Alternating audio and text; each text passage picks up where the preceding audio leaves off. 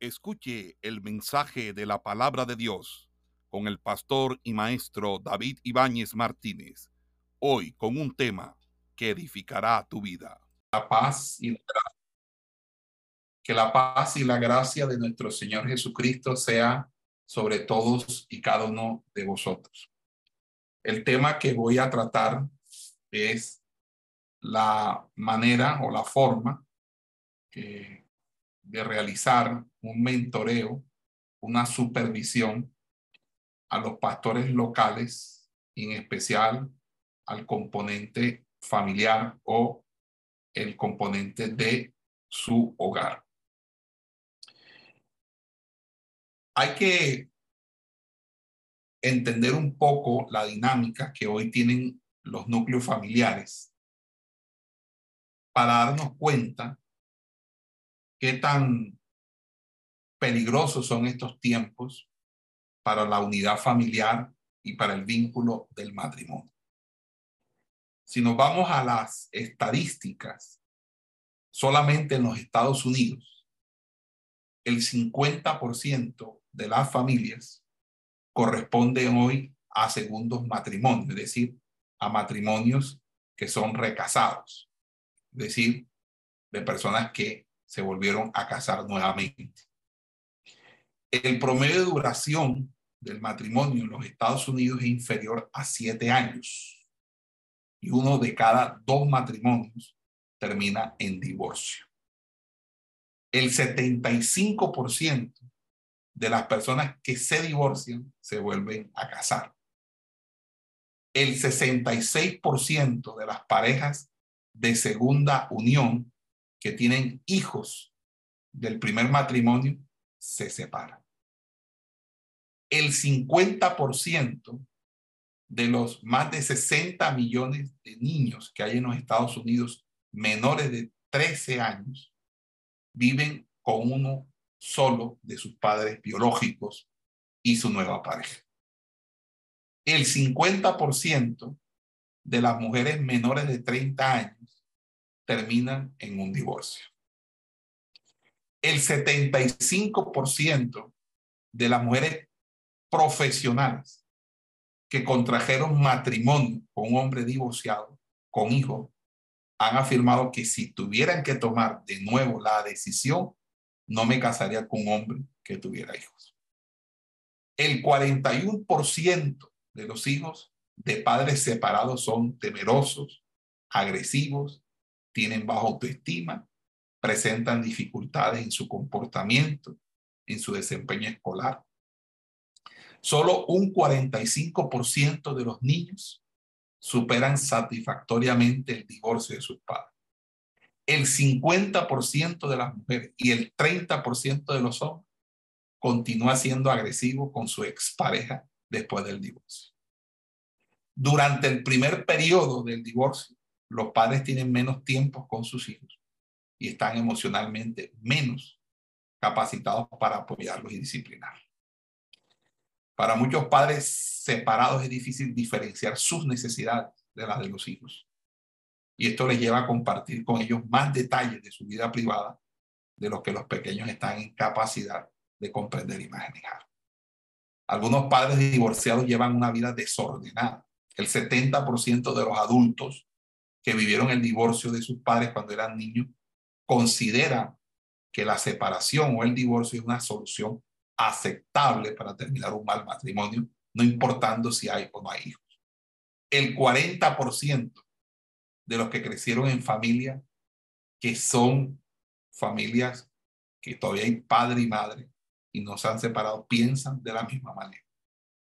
Amados hermanos, cuando uno mira estas cifras uno tiene que decir la familia y el matrimonio en esta época está en serios problemas. Yo creo que las familias pastorales no están eh, exentas de muchos de estos inconvenientes, de estos muchos problemas que se afrontan día a día. Un estudio realizado en los Estados Unidos a más de 10.000 pastores con sus matrimonios, reveló que hay problemas maritales en el hogar del pastor. El 81% indicó que el tiempo que ellos tienen juntos es insuficiente porque le dedican tanto tiempo al ministerio que a veces no tienen tiempo ellos ni siquiera de dialogar ni de hablar. El 71% manifestó que también había problemas por el uso del dinero, porque muchas veces el dinero pareciera que la prioridad fuera la obra de Dios y no el matrimonio. El 70% tiene problemas porque el dinero que la iglesia les, les genera, el ministerio, no alcanzan para sus necesidades. El 64% manifestó que tenía dificultades en la comunicación. El 63% se, se encontraba desanimado por las expectativas en la congregación, es decir, que han trabajado, pero no le ven resultados a la congregación. El 57% dice que hay diferencias sobre el uso del tiempo libre. El 53% dijo que hay dificultad en el matrimonio por la crianza de los hijos. El 46% dijo que había problemas de carácter sexual entre la pareja pastoral. El 41% habla de a veces mal genio y mal comportamiento, ira del pastor hacia el esposo. El 35% manifestó que había diferencias sobre la carrera del ministerio y el 25% diferencias sobre la carrera del cónyuge. En pocas palabras, aquí hay una encuesta bastante diciente donde en una escala de mayor a menor se enuncian los problemas que hay en, el, en las parejas de matrimonio de pastor. Las primeras estadísticas son estadísticas sacadas de eh, los Estados Unidos en cuanto a un estudio sobre el matrimonio en los Estados Unidos y está específicamente a 10.000 pastores en los Estados Unidos. Creemos que eh, hay una situación creciente porque hay una presión debido al clima del ministerio. Y miren los diferentes momentos de presión que debe afrontar un pastor y, su matrimonio eh, frente a su ministerio. Y voy a hablar de 10 puntos, 10 puntos. Primero, el, pastor se compromete en lo humanamente imposible tratando con el pecado en la vida de la gente. O sea, el tratar nosotros con el pecado de las personas, con las malas conductas de las personas, con las situaciones emocionales de las personas, es un punto donde se ejerce una presión emocional por el pastor. Segundo, el pastor cumple con un rol interminable resolviendo un problema para encontrarse con numerosos más. Hay familias o matrimonios que uno interviene y uno se encuentra que ese no es solamente el problema, sino que apenas la punta del iceberg, donde hay otros problemas que se tienen. Tercero, el pastor sirve con una credibilidad que es cuestionada cada vez más ante los ojos de la sociedad. Cada vez más se cuestiona la labor pastoral, cada vez más hay una, un cuestionamiento de la legitimidad, algunas veces porque la sociedad eh, considera que el pastor no es una persona estudiada, que no tiene un perfil académico, que cualquiera a la, a la, a la verdad es pastor, también una credibilidad en cuanto al tema del manejo de los dineros, de la finanza, la prosperidad, la falsa prosperidad que se ha enseñado en estos últimos 30 años en Latinoamérica ha sido desastrosa para la credibilidad y la buena imagen del ministerio. Cuarta presión que tiene un pastor y su, su, y su matrimonio, el pastor está disponible al teléfono 168 horas cada semana. 168, 24-7. El pastor a las 2, 3 de la mañana, a la hora que sea, a esa hora atiende. Quinto, a veces se espera que el pastor realice con excelencia diferentes eh, actividades. Que, que el, el pastor sea un pacificador, un consejero, que sea un ejemplo perfecto, que sea un solucionador financiero, que sea un consolador, un administrador, un erudito, un visionario. O sea, el, el, lo que la gente espera de su pastor son altas expectativas. Sexto, se espera que el pastor produzca mensajes fascinantes, transformadores de vida, que por lo menos cada dos semanas el pastor haga descender fuego del cielo, que, que, queme el, el holocausto, y entonces multiplique eso por 52 semanas, significa que usted por lo menos tiene que estar predicando más de 100 veces en el año y están esperando siempre que usted tenga un sermón poderoso. Séptimo punto de presión para el pastor.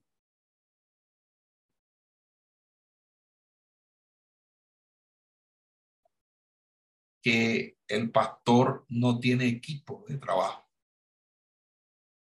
Porque el equipo de trabajo, el pastor no tiene cómo tener un equipo de trabajo y entonces, como no tiene eh, facilidad para sostener a un equipo de trabajo, pues tiene el pastor que, que, organizarse con el tiempo voluntario que tengan las personas.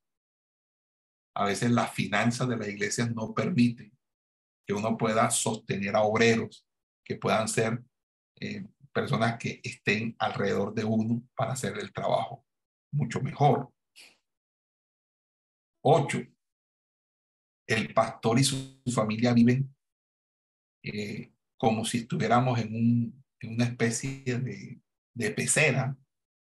Usted sabe que la pecera el pez va nadando, pero todo el mundo alrededor lo está viendo y eso somos nosotros. Todo el mundo está mirando qué hacemos, qué decimos, qué comemos, qué no comemos, qué vestimos, qué no vestimos, si tenemos carros, si compramos carros nuevos, si vendemos el carro, si compramos casas, si o sea, hay una, hay una gran nube de Noveno, el pastor está, está muy mal pagado, infravalorado, explotado, sin recibir descanso muchas veces. Porque este es un, este es un, nosotros estamos en el pastorado, pero aquí nosotros no cotizamos pensión, ni seguro, ni nada de estas cosas. Uno tiene que mirar cómo organizar esos aspectos de otra manera. Y por esa razón, eh, muchas veces, muchos pastores tienen que a la par de ejercer el ministerio, dedicarse a, una, a un trabajo secular para poder sostenerse en Hay pastores que trabajan la albañilería, la electricidad, el comercio eh, y todo lo que, que bien puedan hacer para poder tener recursos extra, porque la iglesia no lo sostiene. Décimo, como figura pública, el pastor recibe críticas, críticas severas, muchas veces crueles y hasta injuriosas, calumniosas. No solamente por parte de, la, de, las personas fuera de la congregación, sino dentro de la misma congregación. Entonces, nosotros estamos frente a una situación donde la, la vida ministerial y la vida matrimonial dentro del ministerio es bastante fuerte. Y casi nuestros matrimonios se sostienen por la pura misericordia del Señor, porque tenemos en nuestro caso esposas que nos aman y que nos ayudan, que nos respaldan en el ministerio, porque tienen esposos, las casadas, que son personas que la, que la aman y las apoyan en el ministerio. Y lo hacemos por amor del Señor. pero la situación no es, eh, no es fácil y lo que nosotros necesitamos es que eh, se nos provea de cierto apoyo espiritual, de cierto acompañamiento espiritual, de cierto mentoreo espiritual para lidiar muchas veces con este problema. Y aquí es donde eh, va a radicar la primera gran preocupación, y es que los pastores no confían. Y es que es difícil yo abrirme ante un superior porque yo no sé si lo que yo le diga a esa persona lo va a usar en mi contra. Después me lo va a sacar en cara. Entonces yo prefiero mejor no, eh, no eh, decir absolutamente nada. Amados hermanos, necesitamos para hacer eh, mentoreo generar espacios seguros donde las personas se puedan expresar libremente sin miedo a ser acusadas, sin miedo de ser señaladas. Porque muchas veces esto es simplemente cuestión de tener alguien con quien platicar, con quien, con quien hablar. Y en ese sentido, pues, estamos llamados a pastorear pastores, estamos llamados a pastorear a otros ministros. Ahora, cuando uno va a las escrituras, uno sabe que en primera Timoteo, uno de los requisitos para el ejercicio del ministerio es que uno gobierne bien su casa, que tenga a sus hijos en sujeción con toda honestidad, porque el que no sabe gobernar su propia casa, ¿cómo, cómo va a cuidar la iglesia de Dios? Se le pregunta Pablo a Timoteo. Eh, eh, cuando va, Pablo le escribe a Tito en otra, en otra carta de ese mismo índole pastoral, dice que para que alguien ejerza el ministerio debe ser irreprensible, marido de una sola mujer y tenga hijos creyentes que no estén acusados de disolución ni rebeldía. Entonces ahí se están destacando al menos tres aspectos del matrimonio y la familia del pastor. Lo primero es que debe ser marido de una sola mujer. eh, eh, eso significa que no puede ser una persona que esté casada dos veces con dos mujeres diferentes, que hay una primera nupcia y una segunda nupcia, a menos que la primera nupcia la mujer haya, haya muerto o el marido haya muerto, porque ya una mujer viuda, un hombre viudo se puede volver a casar, eso no tiene ningún problema. Uno sí puede tener dos matrimonios en la vida porque de pronto se casó con una persona y murió y luego pues Dios le permitió casarse con, con alguien nuevamente. Pero eso no significa que mientras esté vivo el matrimonio es indisoluble hasta que la muerte nos separe. Aquí no hay manera de eludir ese compromiso y esa responsabilidad. Ahora, si nosotros eh, entendemos este pasaje, este pasaje dice que debemos ser maridos a las mujeres porque debemos mantener fiel el compromiso de que nuestros afectos no sean compartidos con otras personas tanto el hombre como la mujer se debe en el, en el lecho nupcial una completa fidelidad el uno al otro. Y se debe demostrar un nivel de amor, así como Cristo eh, amó a la iglesia. Y en ese sentido, eh, es muy importante mantener el pacto de fidelidad dentro del marco del matrimonio.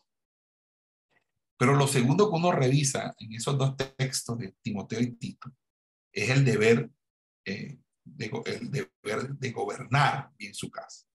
O sea, la, no puede delegar o quitar prioridad al deber y responsabilidad de cuidar su hogar. El ministro debe cuidar su hogar.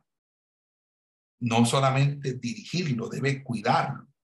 Y debe cuidarlo en qué sentido? En muchos sentidos que no falte nada en la casa. Eh, eh, eh, básicamente lo esencial.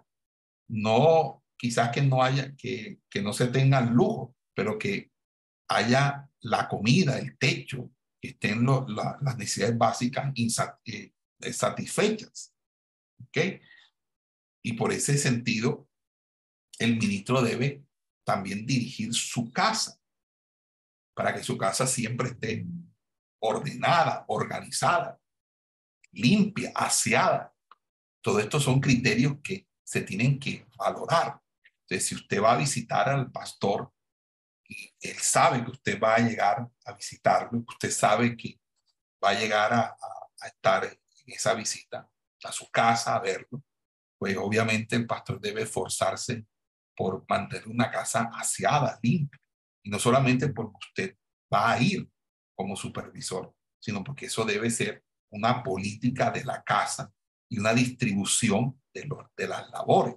Allí todos en la casa tienen que colaborar con el aseo, todos en la casa tienen que colaborar con la limpieza.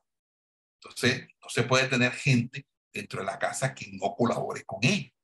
Y ahí es donde uno le enseña a los hijos disciplina, es donde uno le enseña a los hijos su gestión. Cuando los hijos no importa la edad, no importa eh, el tiempo, uno les dice, usted lava este baño, usted, usted barre, usted hace esto, se distribuyen los deberes, usted saca la basura, usted arregle su cuarto, usted organice su cama. Porque si usted desde pequeño no los enseña de esa manera, usted va a tener problemas grandes, muy grandes cuando ellos estén grandes, cuando ellos estén crecidos. Ahora, los hijos de los pastores deben vivir en armonía con el ejemplo e instrucción de su padre. Eso no significa que uno no tenga hijos rebeldes, que uno no tenga hijos inconversos o hijos que se aparten. Eso es normal ver en, hogares pastorales eh, hijos apartados o hijos que han decidido tomar otra opción, otra opción. Pero el asunto no es ese. Lo que está diciendo la Biblia aquí es que mientras ellos estén en el techo de tu casa, ellos tienen que respetar tu casa. Tienen que someterse a los preceptos que tú has establecido en la casa. Y si en tu casa no hay permiso para llegar borracho, allí nadie puede llegar borracho a tu casa. Si hay una hora de cerrar la puerta en tu casa, a esa hora a nadie más se le deja entrar en la casa. Y las reglas de la casa son reglas de convivencia que nos enseñan a nosotros a vivir en sociedad. Y, está, y esto tiene que ser así, porque los hijos del pastor deben vivir en armonía con el ejemplo, la instrucción del pastor, de su padre. Y esto no significa que los hijos del pastor no pasen por malos momentos, no significa que no pasen por situaciones. Y ahí es otra situación, y ese es otro problema, que a veces la iglesia es demasiado dura contra los hijos de los pastores. Y ahí es donde usted también tiene que enseñar a su iglesia a respetar a su familia, a respetar los espacios de su hogar y los espacios de su familia.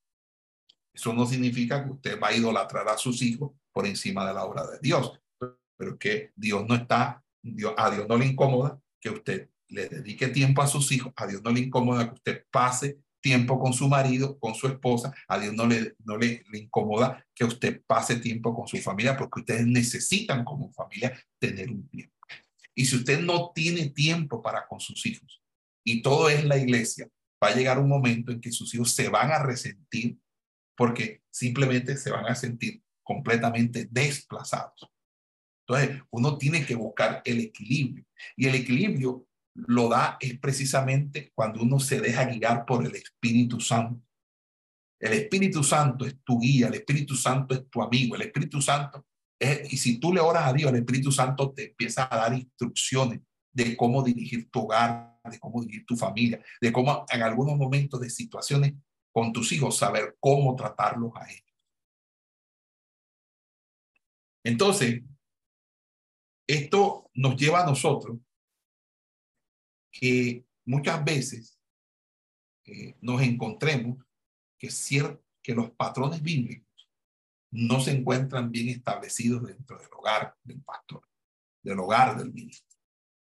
Y es ahí donde comienza eh, eh, el, el, problema, porque nosotros ahora tenemos una, una cultura bastante, bastante hostil al, a la autoridad y al, y, al, y al valor del cristianismo.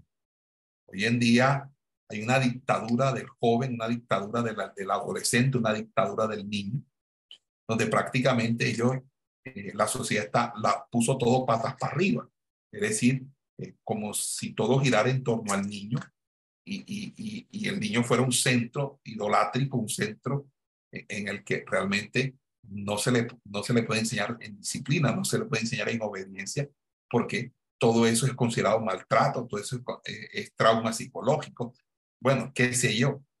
Pero nosotros necesitamos entender ese, ese concepto de que hágase amigo de sus, de sus hijos, yo creo que es incorrecto. Uno no es amigo de sus hijos, uno es el padre o la madre de sus hijos. Porque usted no puede dejar a sus hijos huérfanos por convertirse en el amigo de ellos. Usted tiene que ser es el papá y la mamá y, seguirá siendo papá y mamá hasta que usted se muera o ellos se mueran. Pero ese rol es sumamente importante. Ahora, ¿qué es lo que nosotros deberíamos hacer cuando supervisamos? Primera, primera, primera medida, entender la situación del hogar. Nosotros no podemos hacer juicios a priori, porque uno a veces no sabe lo que sufre un padre cuando sus hijos están en rebeldía, cuando realmente, eh, porque entre otras cosas, toda la, la, mayoría de personas se casan y no saben ni siquiera qué es ser padres, no les enseñan a ser padres.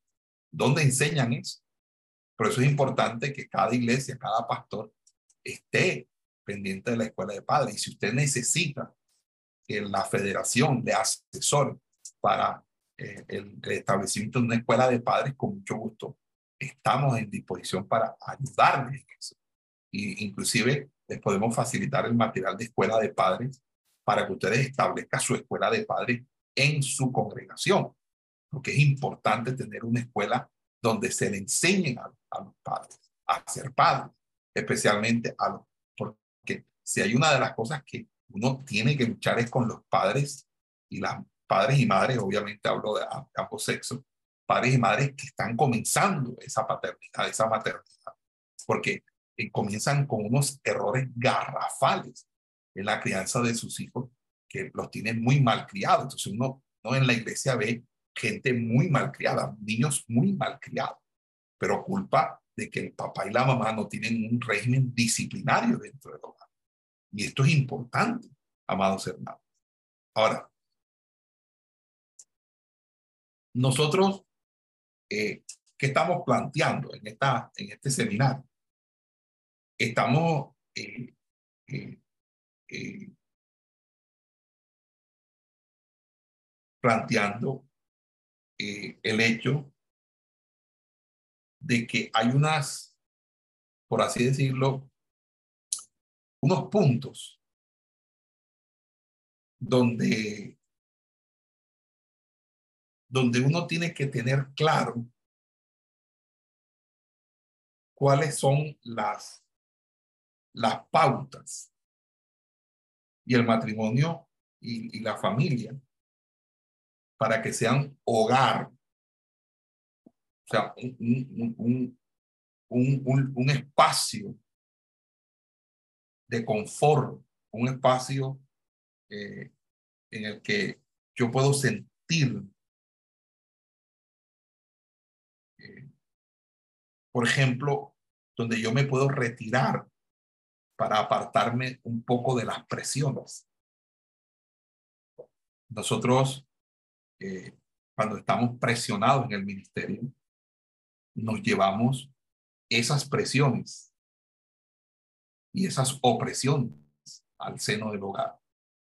Y nuestra respuesta, nuestra contestación, nuestras reacciones, a veces con nuestros, nuestros cónyuges, nuestros hijos, están más ligados o asociados a los problemas que estamos teniendo nosotros en la congregación que a los problemas que realmente nosotros tenemos como esposos o como padres. Entonces, el hogar, en el hogar uno se retira para apartarse de las presiones, no para llevar los problemas del ministerio al, al hogar. Porque allí tú vas a atender a tus hijos, a los que tú amas, a los que tú debes instruir. Y no puedes ir con el mal genio con las ganas de, matar y comer del muerto. Entonces, el, hogar tiene que ser un, un, espacio donde, donde tú al retirarte te apartas de las presiones del ministerio. Y el hogar es el hogar.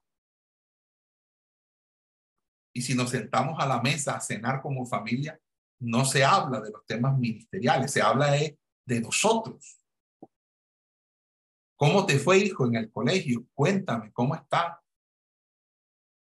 Escuchar a nuestros hijos. Que nuestros hijos nos escuchen a nosotros. Reír con ellos. Tener un tiempo de lúdico con ellos. Como también un tiempo de culto de retirarme para apartarme de la oración. El hogar debe ser un lugar donde yo me pueda relajar, porque voy a disfrutar de un ambiente diferente, donde yo me puedo reír con mi hijo, con mi hija. Si está pequeño, puedo cargarlo, ponerlo en mi pierna, abrazar a mi esposa, darle un beso en la barriga si está embarazada. No olvidándome que allá en la iglesia tengo a uno que, está rebelde y me quiere dividir la iglesia otro que me dijo que yo no servía para nada y otro que allá me faltó el respeto. No, eso es, allá. Yo ahora tengo que gozar, disfrutar a mis hijos. Yo tengo que llegar a disfrutar a mis hijos. Tengo que llegar y disfrutar de mi mujer, deleitarme en sus caricias, en sus besos, en sus abrazos, tener mi momento con él.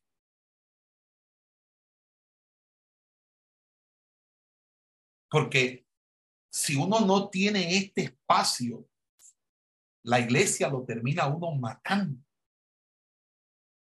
Y no te termina matando el diablo, no te termina matando eh, eh, eh, Satanás y los demonios. Eres tú que no has guardado el equilibrio. Y después tus hijos crecen y tus hijos se van y después ya no, ya no puedes abrazarlo, no puedes besarlo, ya no puedes disfrutarlo, porque ya se casan y tienen otras preocupaciones. Y a veces hay hijos que ni siquiera lo, lo vuelven a uno a ver, lo, vuelven, lo voltean a ver a uno después. Entonces tiene que ser un, un, lugar donde yo me retire para apartarme de las presiones, un lugar donde yo me pueda relajar para disfrutar de un ambiente diferente. Es un lugar donde yo me pueda ir a recargar para obtener fuerzas. Y estoy hablando anímicamente, porque obviamente yo no estoy desconociendo aquí que usted orando es que usted recibe fuerzas de parte del Señor, porque Él da esfuerzo, Él da fuerzas al que está cansado. Pero es un espacio donde yo me relaciono para disfrutar de mi esposa, de mis hijos, es un lugar donde me puedo rehabilitar, llegar y decir, Dios mío, he tenido un día fatal, mucha responsabilidad, muchas cuestiones. Y que venga ella o venga él a pasarme la mano por la espalda, a acariciarme, a decirme, tranquilo, mi hijo, tranquila hija, mi hija, mi amor, el Señor está contigo. No te preocupes, Dios nos va a ayudar. Porque tu esposa tiene que ser tu mejor amiga. Es la persona con la que tú debes, porque no hay alguien que cuide mejor de nosotros que nuestras esposas. No hay alguien que cuide mejor de nosotros que nuestros esposos. Ahora, yo estoy hablando con gente madura. Yo creo que están entendiendo lo que estoy diciendo. Ahora, si usted tiene una, si, si, si, su matrimonio es una pelea de perro, ya es otra cosa.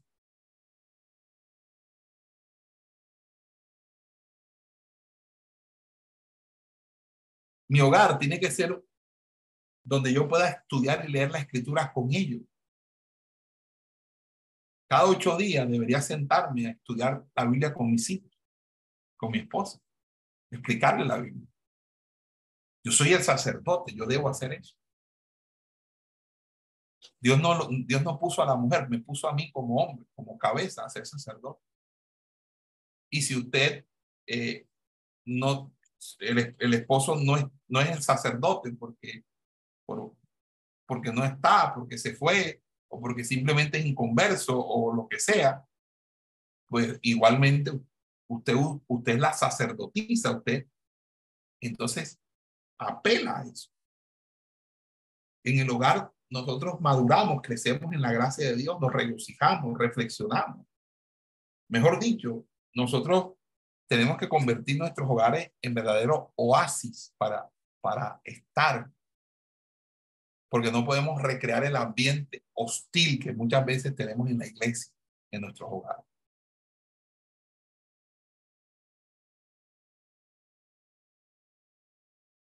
Entonces, usted está ah, eh,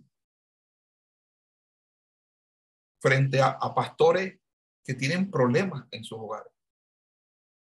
Y que esto simplemente lo ven como una, algo idealizado, pero no algo realizado.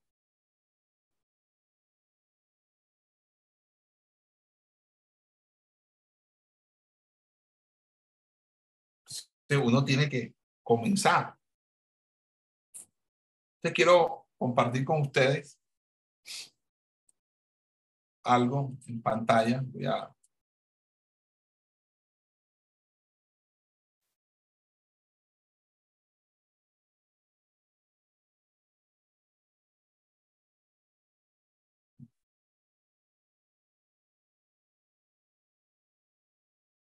No sé si alcanzan a ver en pantalla.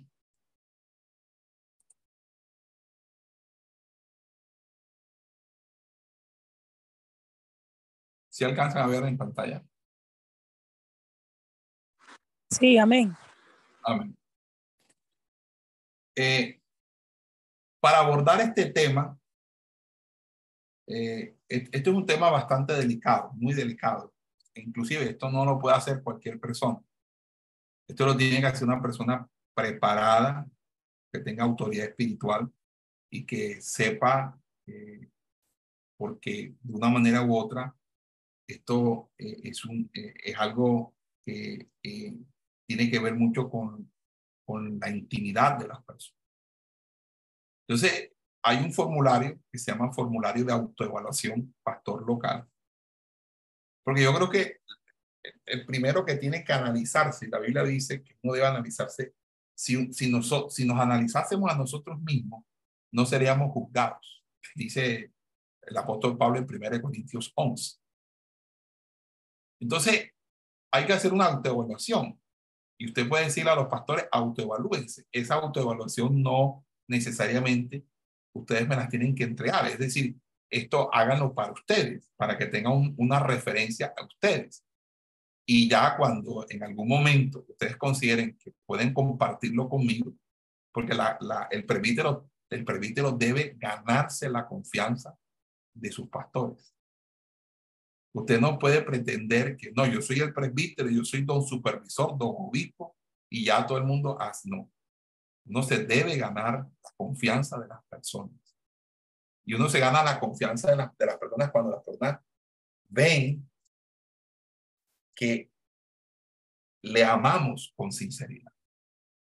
Cuando usted ama a una persona con sinceridad, esa persona se abre a usted. Porque sabe que usted no le va a hacer daño, no le va a dañar. Y aquí es donde aparece este formulario, donde hay unos datos generales. Aquí el capítulo donde usted pertenece, el municipio, el barrio, la dirección. Ustedes lo pueden modificar dependiendo del estado o la división política o cómo tenga organizado su concilio. Eso es indiferente.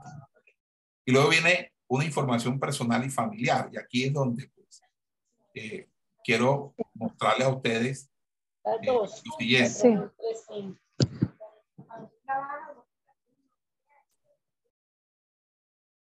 Primero,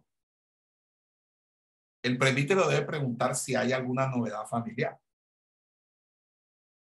Si usted está supervisando un grupo de pastores y lo está haciendo durante un tiempo ya lleva tiempo haciendo esa, eh, eso, hay, hay, hay, hay presbíteros que, no, que desconocen completamente el núcleo familiar del pastor. Y no saben, no saben si, si la esposa se enfermó, si los hijos se enfermaron, si un hijo se lo, lo se los eh, se va a prestar servicio militar, si un hijo está fuera del país, ¿Por qué? Porque no hay un reporte de la novedad familiar. Entonces, necesitamos saber qué está pasando en la familia. ¿Reporta usted alguna novedad familiar? Entonces, allí debe colocar todos aquellos acontecimientos que merecen ser comunicados a su autoridad espiritual, para que se la acompañe en oración, se le brinde consejo o algún tipo de asistencia o colaboración. Hombre, pastor, eh, informó que este mes tuve a mi esposa enferma o, o tuve esta situación o tengo esta situación. Vamos a orar. Hay que reportar las novedades familiares.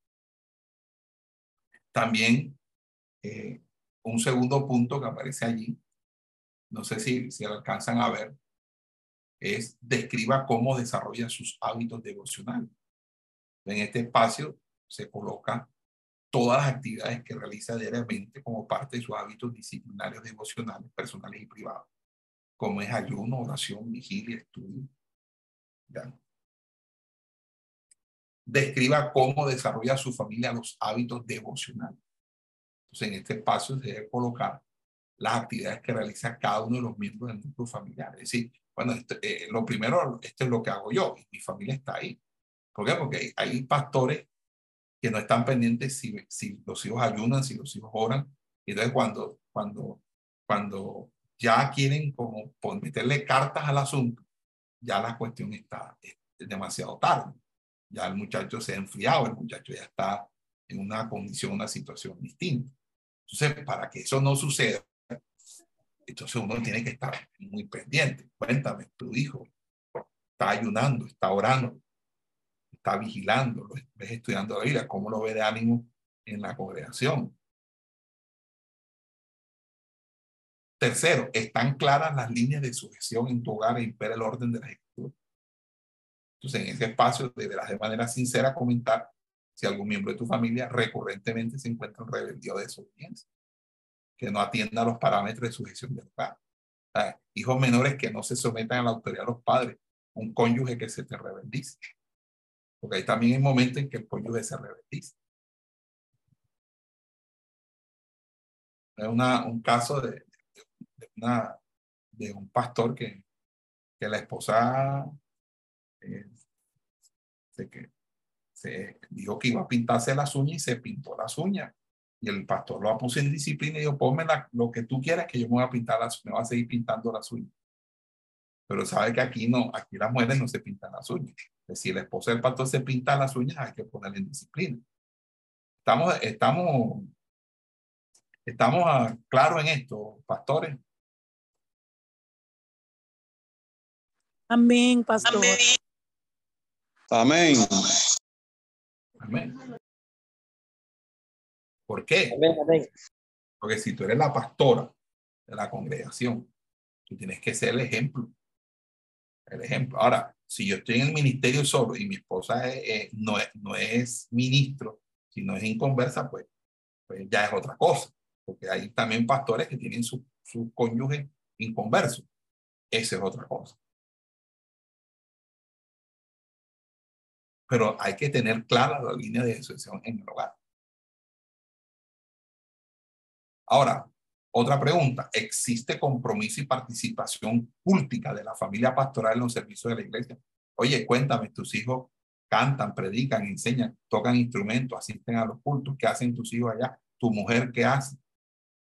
No, mis hijos no, pero ¿y tú por qué, y por, por qué no los integran? No, porque, ¿por qué? Si ellos no se integran a la iglesia, no le van a agarrar amor a la iglesia ni a la obra del Señor.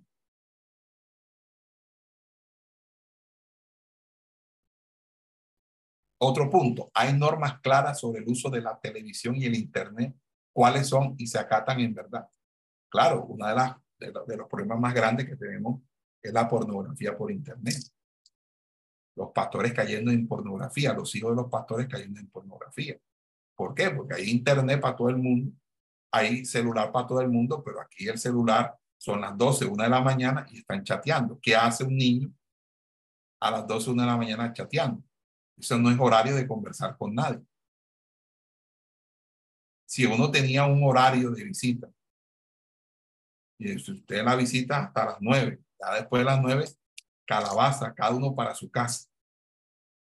¿Qué hace? Entonces, hoy en día hay, y ahora con la cuestión del chat, de los videos, entonces se empiezan a mostrarse desnudos, el hombre con la mujer ahí, y, y viene la, la laxidia, la lujuria, y viene el- la masturbación y el- los pecados sexuales. Entonces hay que, te- hay que mirar cómo se está usando la televisión, cómo se está usando la internet, cómo se está usando ¿no? los celulares. ¿Cuáles son las normas tuyas del celular? Del celular. O sea, tus hijos menores de edad son las 12 de la noche y están todavía en, en- el celular. Ojo con eso.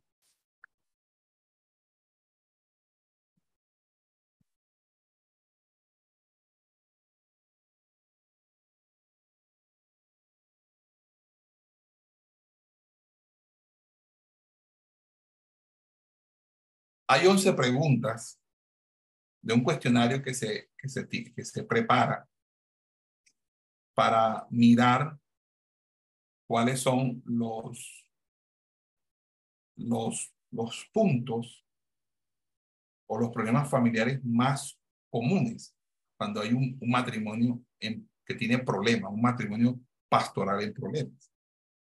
¿Cuáles son esas 11 preguntas del cuestionario? Primera pregunta.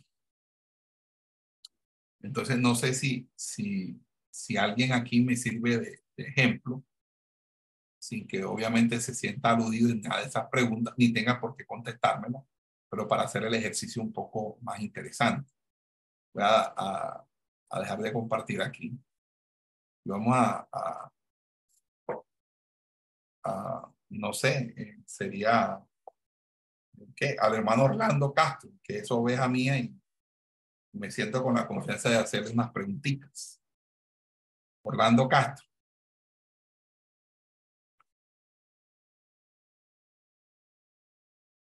¿Orlando Castro está o no está?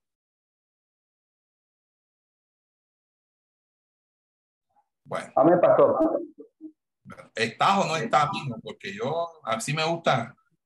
¿Está o no está? Ok. Bueno, tomemos otro ejemplo, porque. A ver, Pastor Cristian.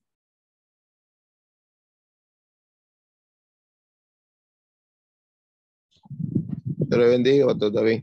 Amén. Voy a hacerte unas preguntas. No las tienes por qué contestar.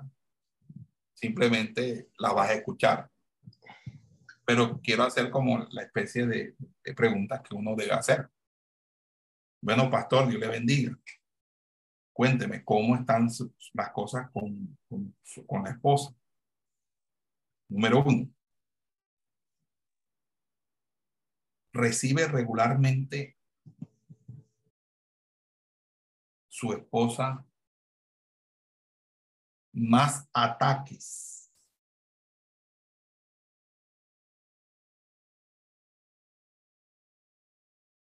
que estímulo por parte suya.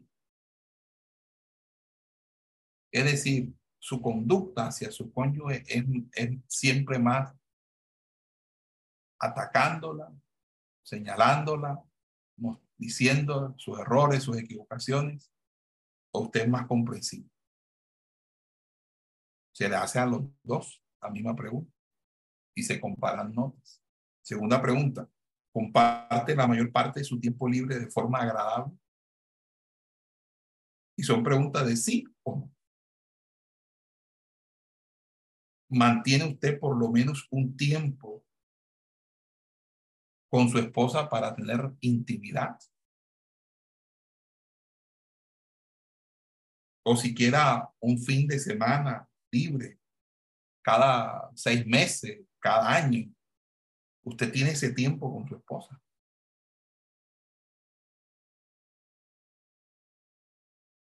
Cuando usted, cuarta pregunta, cuando usted tiene desacuerdos con su esposa, ustedes lo pueden resolver sin, con satisfacción y sin amargura. Quinta pregunta, ¿tiene un equilibrio satisfactorio entre el deber de estar en casa y fuera de casa?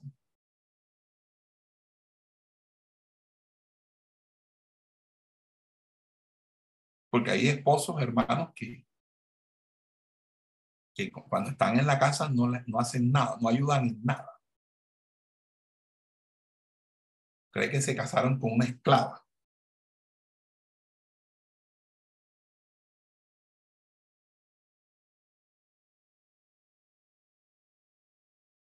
Esta pregunta, ¿existe en, en su relación algún juego que se esté haciendo con dinero, sexo o empleo? ¿Hay algo que no esté? Séptimo, su expresión sexual es mutuamente satisfactoria.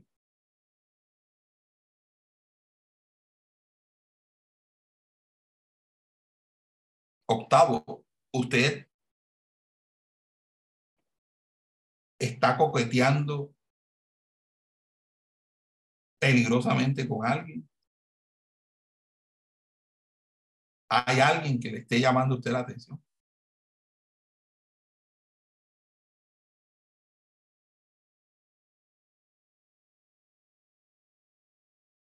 Porque hay adulterios que se pudieran evitar si los pastores pudieran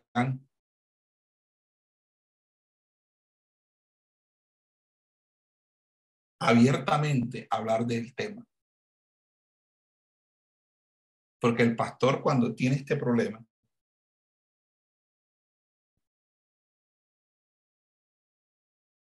no busca apoyo porque se siente acusado. Y a veces aquí es cuando la gente necesita apoyo para no caer. Porque hay unas malicias del diablo tremendas. Donde el diablo usa mujeres y usa hombres por igual.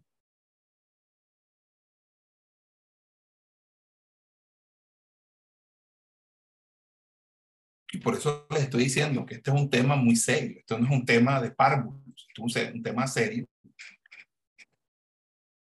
Porque alguien puede decir, hombre, la verdad es que me parece que, que tengo demasiada confianza con cierta persona. ojo con eso, pastor.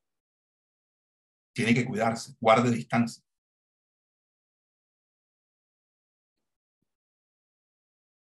En algún momento, un, un, un líder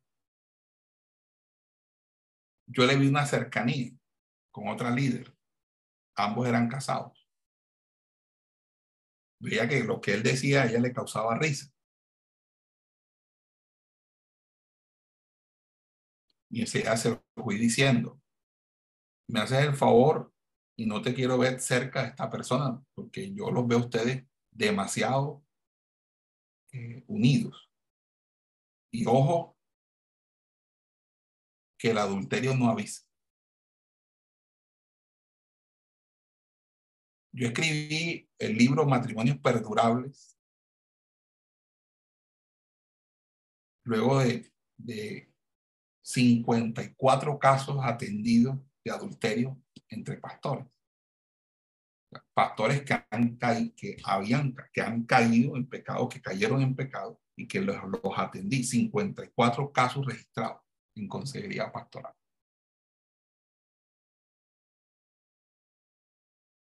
Y ahora tengo un nuevo caso, caso 55.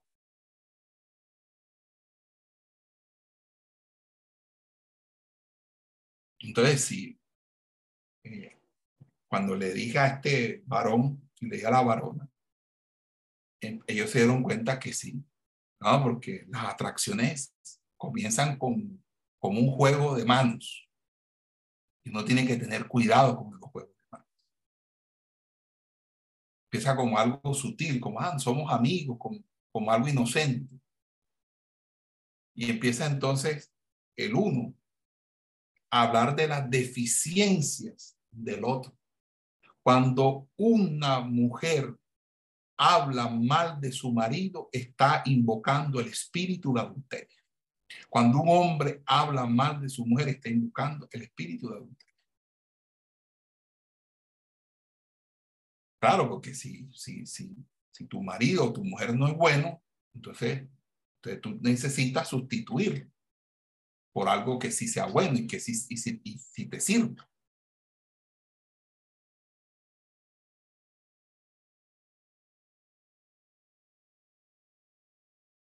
Y fue preciso. El varón se apartó y ella, como ya este se apartó, ella fue con otra persona de otra congregación a tener esa amistad y el resultado fue que ella terminó cayendo en adulterio con ese hombre de otra congregación. Y decía, ah, pastor, si usted no me dice a mí esto, yo creo que el, la víctima hubiera sido Claro.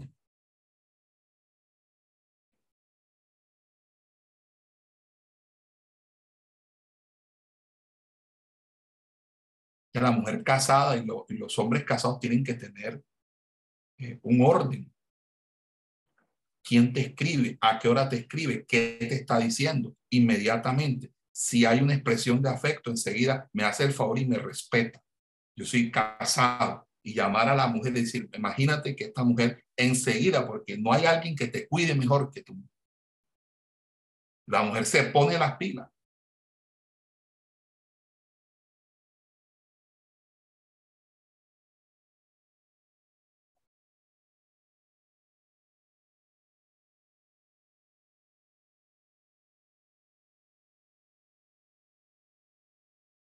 Y luego de atender todos estos casos, escribo el libro Matrimonios Perdurables y dicto el diplomado del año pasado de consejería matrimonial.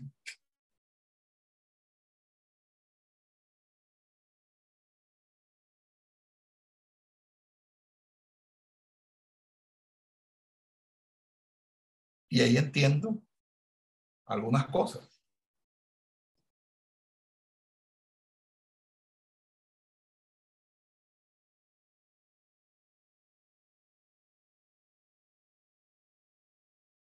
Amén. Están aquí conmigo. Se fueron.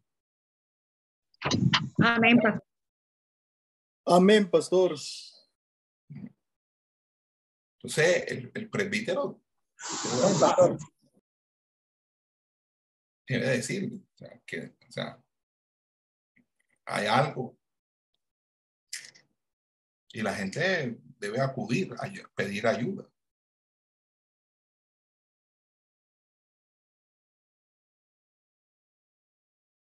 Novena pregunta. ¿Usted se siente necesitado, apreciado, valorado, valorada? Más importante,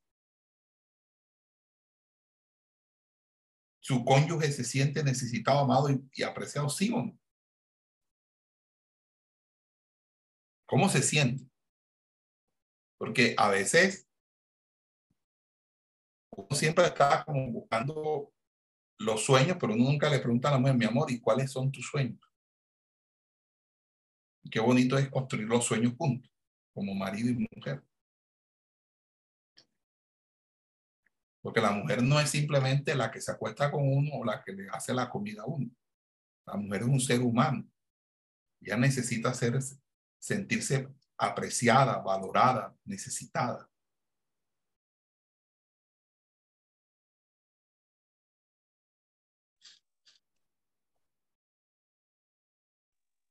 Décima pregunta. ¿Usted considera que falta algo en su relación que sienta que es necesario?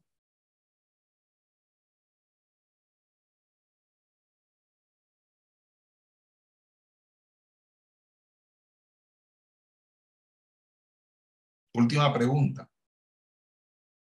¿Usted continúa haciendo lo mejor que puede para tener un matrimonio feliz dentro del marco de las escrituras? Estas 11 preguntas son 11 preguntas claves que develan los problemas maritales inmediatamente. En cada uno de los aspectos. Y ahí es donde hay que hacer la intervención.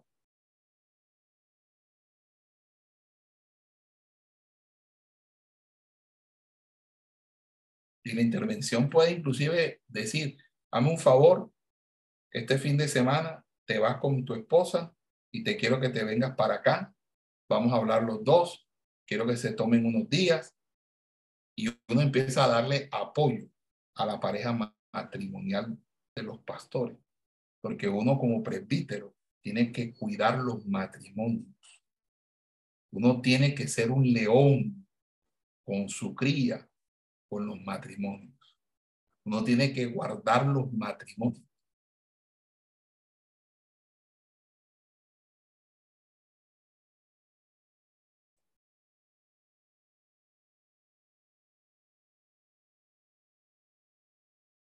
A veces el simple hecho de que usted se siente con, con, con los que usted pastorea, hablar de sus situaciones, es para ellos más que suficiente para sentirse eh, con aliento, con vigor, con fuerza.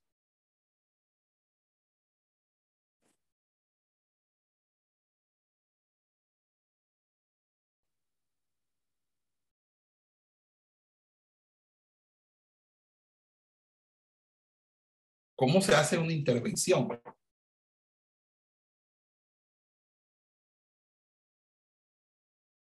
Se escucha a los cónyuges por separado y luego juntos.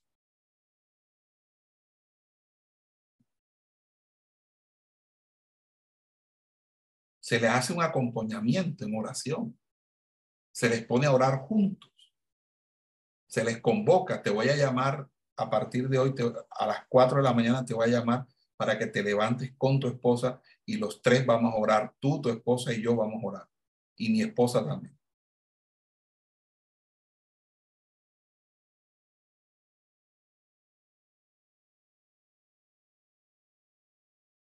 Pastores, a mí me ha tocado metérmele en el hogar a matrimonios. Recientemente, antes de ir a México este año, viajé a Bogotá. Porque un matrimonio que yo había casado tenía un problema que estaba amenazando con la ruptura inmediata de ese matrimonio. Yo me fui y duré una semana con ellos.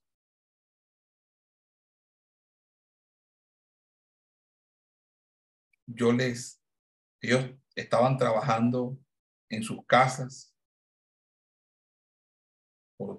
por, internet.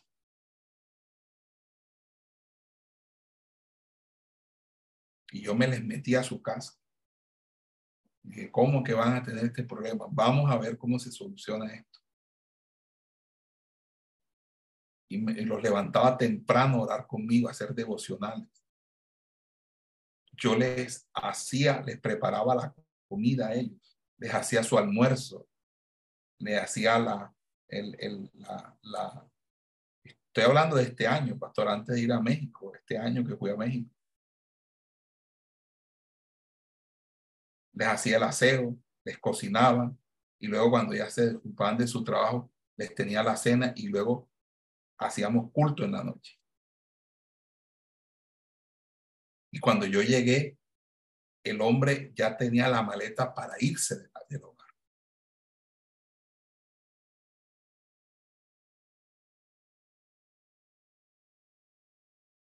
Ahora ellos superaron esa situación. ellos me agradecen mucho y no es la primera vez que me he metido en un matrimonio.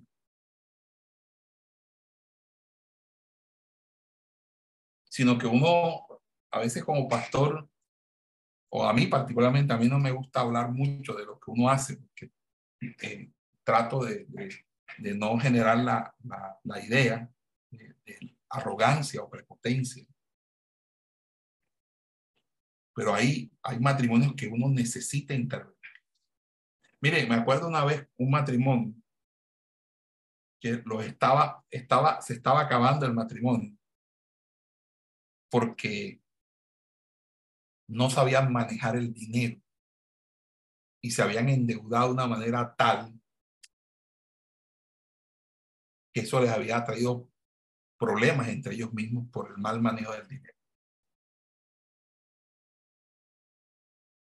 Ustedes no van a creer lo que hice, pero, pero lo hice. Les quité las tarjetas de débito y crédito, porque usaban demasiada tarjeta de crédito y por eso estaban en deuda. Se las quité. y yo mismo les cobraba el sueldo y me sentaba con ellos con una libretica y apuntábamos lo que íbamos a hacer y cómo se iba a pagar las cosas. Y así varios, durante varios meses hasta que pagaron todo y arreglaron sus problemas financieros. Porque cuando uno casa a alguien y uno le da la bendición, pues uno delante de Dios se hace responsable, así como cuando uno bautiza a una oveja, se hace responsable de la, de la vida, uno se tiene que hacer responsable de los matrimonios en su casa. Y a mí un matrimonio en la iglesia no se me puede quebrar, no se me puede reventar. Y digo no se me puede no porque no, no, no, no pase. Le estoy diciendo es que, lo estoy diciendo en el sentido de que eh, debe despertar en mí la necesidad imperiosa de salir a buscar la manera de, de ayudar, a ayudarlos a ellos. Y el presbítero tiene que ser eso, un facilitador, un apoyador, alguien amado, porque cuando Dios te coloca al frente, Dios te va a ser responsable de la gente que tú tienes al frente.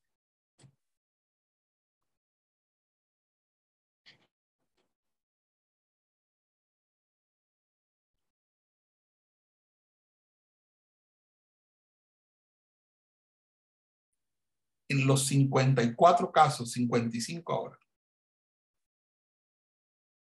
el factor desencadenante del adulterio es la pérdida de la comunicación entre los cónyuges.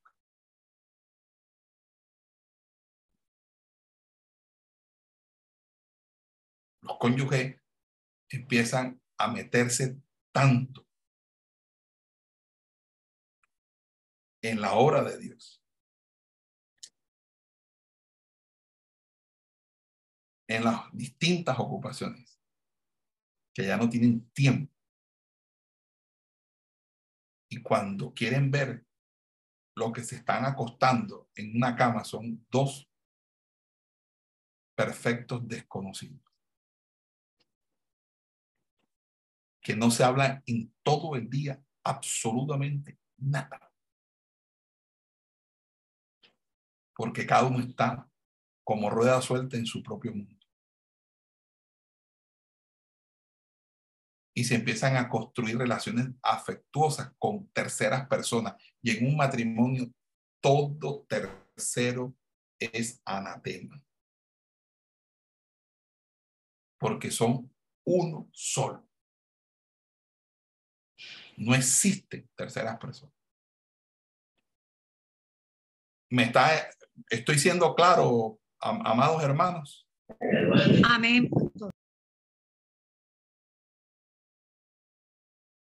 Tú no puedes tener que, una amiga y tu mujer no es tu amiga.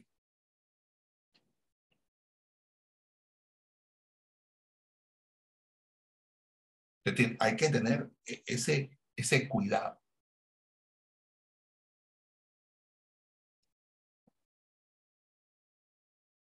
Con respecto a los hijos, para un, un poquito el tema.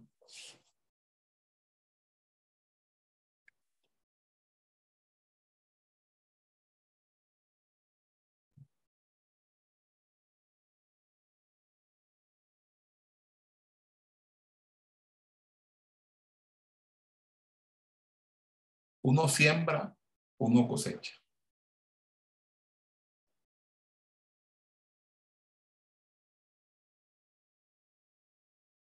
Y uno tiene que tener claro la necesidad de la disciplina en el hogar.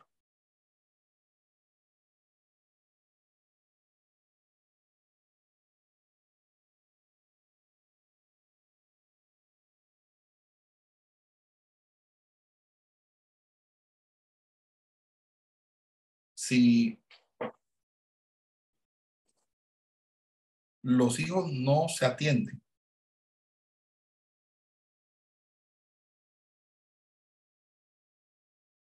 esa desatención de los hijos.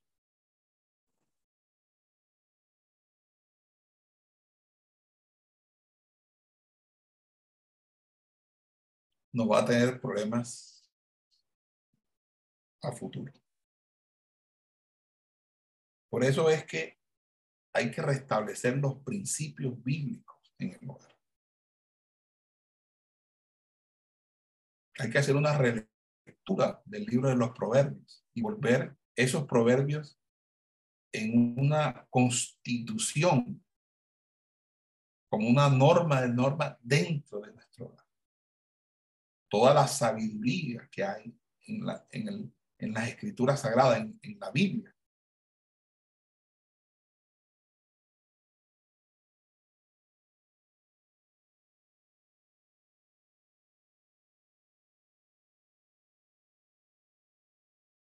pero todo barco tiene que tener un capitán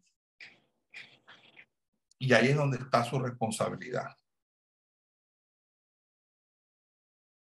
Y donde no hay fruto del Espíritu Santo, difícilmente alguien puede sostener ese barco.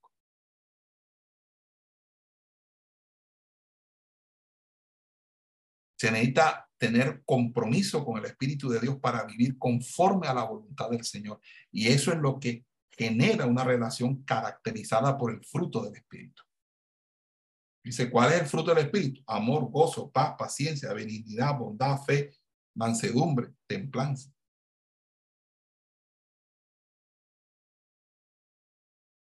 ¿Por qué? Porque el amor es el compromiso de entrega y rendición por el bienestar de otra persona.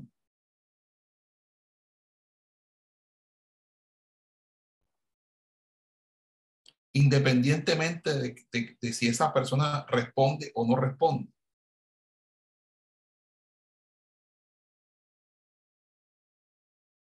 Lo que hace que se reviente un matrimonio es la dureza del corazón de uno de los cónyuges o de los dos cónyuges. Cuando se se muestran renuentes a la, a, la, a la oportunidad de, de restaurar su vida personal y su vida.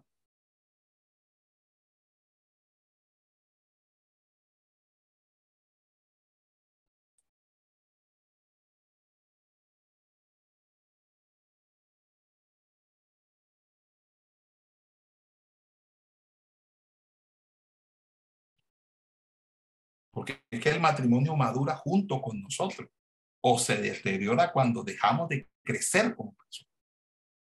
Eh, gozo, ve, profunda gratitud interna a Dios por su bondad, que no cambia por las circunstancias, porque no es alegría.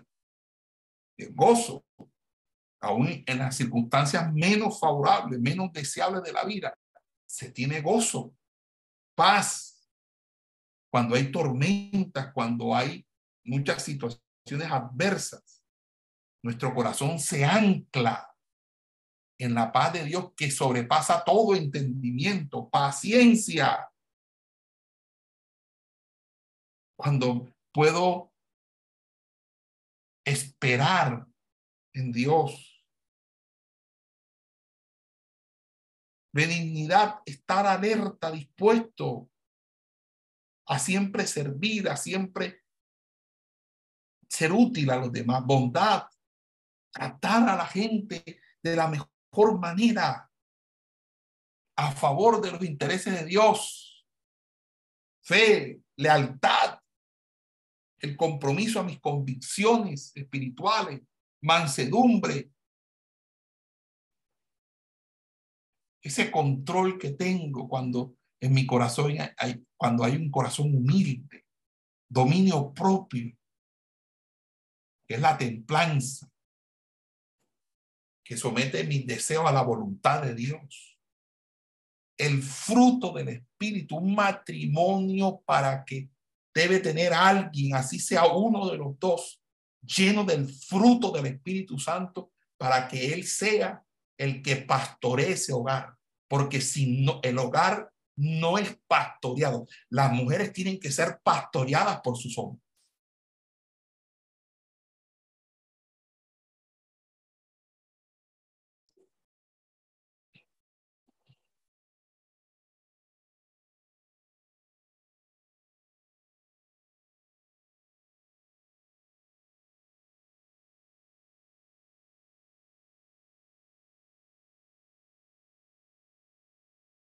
Entonces, el presbítero tiene que llenarse también del fruto del Espíritu para atender esto.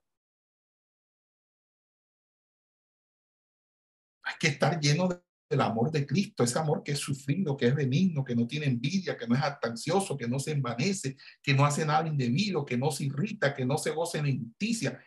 Eso lo necesitamos. Para poder pastorear pastores, para que nuestras iglesias sean exitosas, para que se formen nuevas generaciones de ministros de los lomos, de los pastores, porque el amor se goza con la verdad, todo lo sufre, todo lo cree, todo lo espera, todo lo soporta.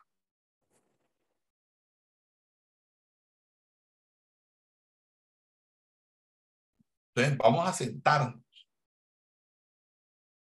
Si este matrimonio tiene problemas, el lugar tiene problemas, hay que sentar al pastor y a la pastora y decir, porque a veces es fácil hacernos lo de la vista gorda y decir, no te preocupes, hermano, vamos a seguir orando, estamos orando, estamos orando. No, hay que orar, pero hay que actuar y hay que hacer intervenciones.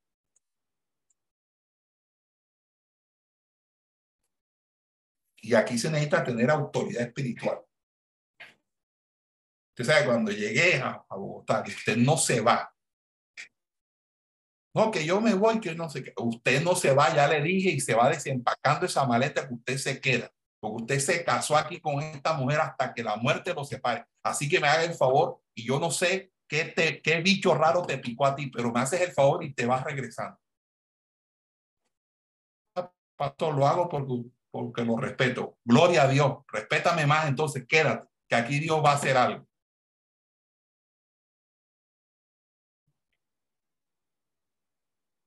Porque a veces las cosas pasan y nosotros las dejamos pasar. Vemos que, que una pared se agrietó y ah, se agrietó, ay, se agrietó y cada día la grieta se va haciendo y nosotros como que, como que sí, con una displicencia, como que sí, no, eso no es conmigo, esa no es la pared mía, esa es la pared del vecino.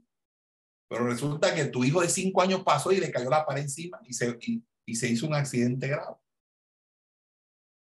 Nosotros tenemos que sentir dolor importarnos el otro, la necesidad del otro, en la medida de nuestras posibilidades. Por eso nos entregamos completamente al Señor.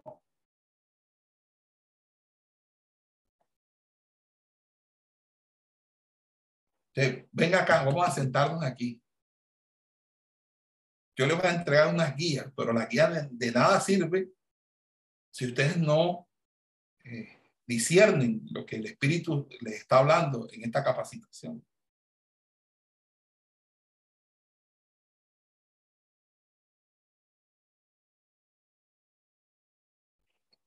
Primero, usted se entrega sin egoísmo en esta relación matrimonial. Contéstenme.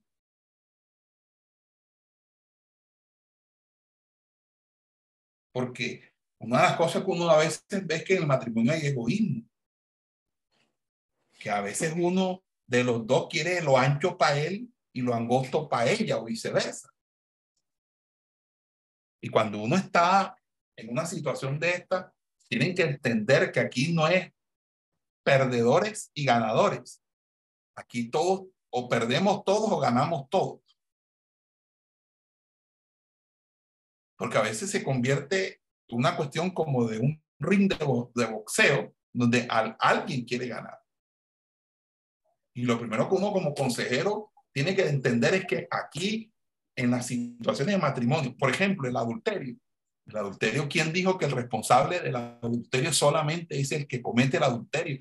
Hay una corresponsabilidad de, del, del cónyuge también. Y yo con esto no estoy lavándole las manos al, culpable y ensuciándole las manos a la víctima. Pero es que hay dos maneras de tomar una consejería de un matrimonio pastoral que ha caído alguno de ellos en adulterio. nos solidarizamos con la víctima y al otro lo tratamos duro y hasta le decimos, ya usted no va a ministrar más aquí en su vida. Usted se le acabó el ministerio. o realmente entendemos que, que esto es una falla estructural y que ambos necesitan ser restaurados. Uno de una manera distinta a la otra, porque es obvio que el que cometió, lo cometió. Y no se, y no se, nadie se, aquí se la va a justificar. Pero tampoco podemos creer de que eso vino por generación espontánea. Esto, esto, es, esto es una serie de acontecimientos y de sucesos que de, de, de, de vinieron allí en ese momento. Y que hubo señales, porque hay señales del adulterio. Que, que el, el cónyuge tiene que empezar a reconocer, tiene que discernir.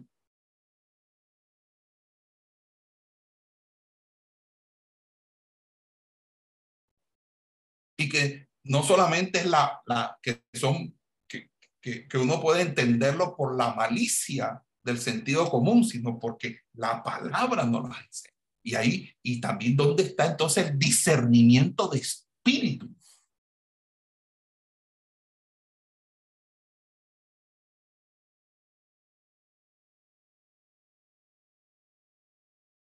Que usted se entrega sin egoísmo en la relación matrimonial. Ustedes están de acuerdo sobre la definición bíblica del rol y la función que cada uno desempeña. Porque hay maridos que no actúan como maridos, sino que ellos llevan las faldas en, la, en el hogar y las mujeres llevan los pantalones en el hogar.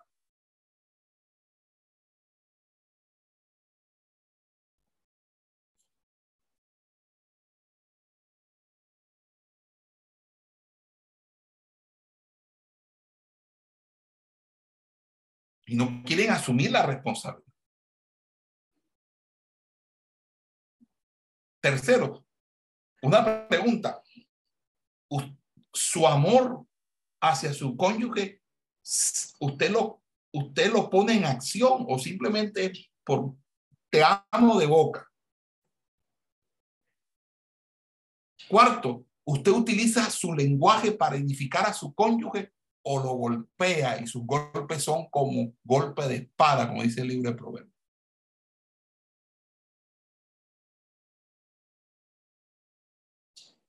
Cuando hay problemas y conflictos dentro del hogar, la respuesta que usted tiene a esos conflictos fortalece o debilita su matrimonio.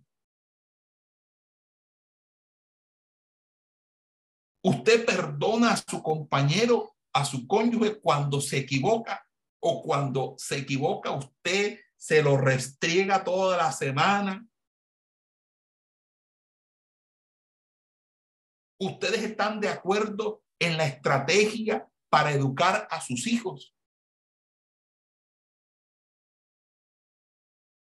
O cada uno tiene una estrategia diferente y esas estrategias chocan y hay un conflicto de autoridad que los hijos saben que ustedes no están de acuerdo.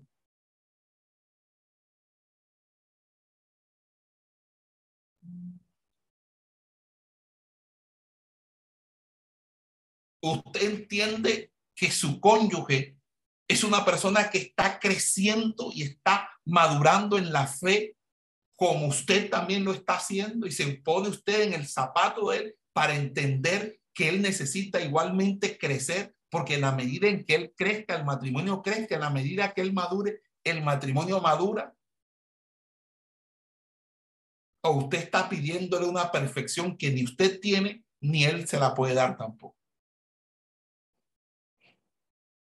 Ustedes se sientan a planificar la financiación y los gastos y qué pones tú y qué pongo yo y qué vamos a hacer y qué no vamos a hacer, en qué nos vamos a gastar, qué, qué vamos a ahorrar, en qué vamos, qué vamos no hacer. O cada quien maneja su plata y él gasta en lo suyo y tú en lo tuyo y tú no te metes en lo mío, lo mío es mío y lo tuyo es tuyo. Y así, ¿qué es lo que está pasando ahí? Ustedes se sientan y hacen una evaluación de cómo va el matrimonio dice, hombre, mío, vamos a sentarnos, nos propusimos comprar la casa, ya la compramos, ¿qué hacemos? ¿Será que tiramos unos apartamentos arriba? ¿O, qué te parece? ¿Cómo estamos? ¿Cuánto están las deudas? Nos podemos, o sea, se sientan ustedes a planificar su vida. Mija, y cuando estemos viejos, ¿qué vamos a hacer? No, mija, si tenemos cuatro apartamentos y a ti te jubilan y a mí me pensionan, pues de la jubilación y los apartamentos. Y ajá, y si, bueno, y si un hijo de nosotros fracasa y, se regresa para la casa, pues le vamos a vivir. O sea, se sientan a, a, hablar de estas cosas. O nada más viven en el presente, como vaya, como venga, como venga, como venga.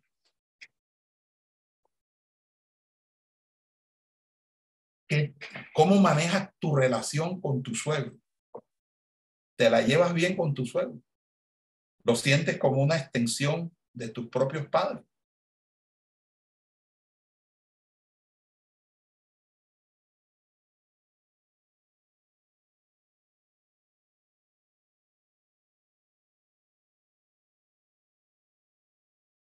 Compartes un tiempo con, con, con, tu cónyuge un tiempo de refrigerio espiritual para adorar, alabar, bendecir, estudiar. Controlas tu temperamento.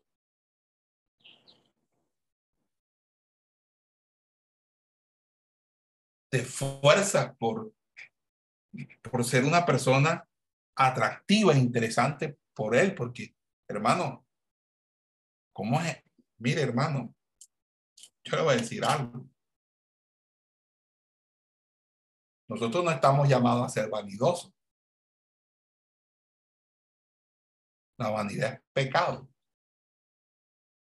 Pero aquí hay un tema de salud importante. Y la salud nos afecta a todos.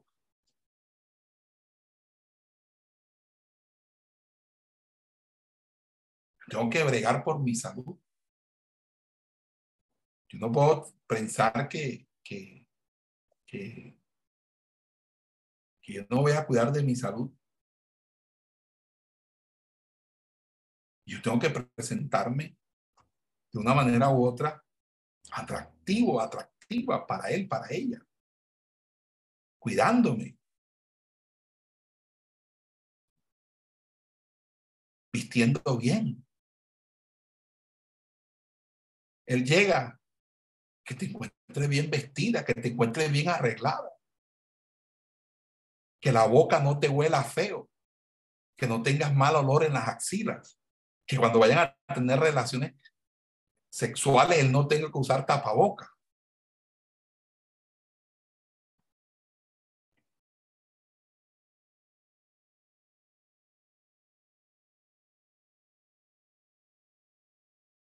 Si tú vienes de la calle, bañate.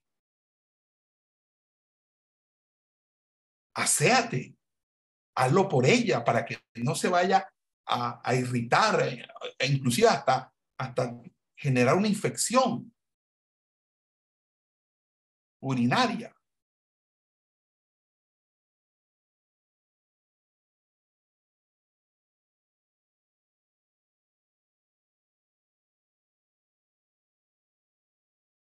Cuando estés haciendo el amor con ella, pregúntale si está satisfecha. Habla con ella.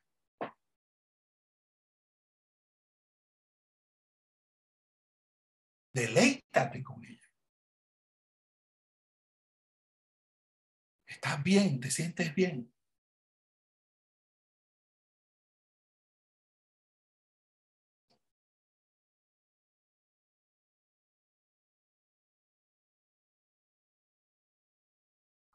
Hermanos, ¿alguien aquí está escandalizado? Hacemos una pausa. No, señor, todo bien. Sigan. Está bueno el mensaje. Hacemos una pausa. Esperamos que este estudio haya sido de bendición para su vida y ministerio. A Dios sea la gloria. Este es el Ministerio El Goel vidas transformadas para cumplir el propósito de Dios.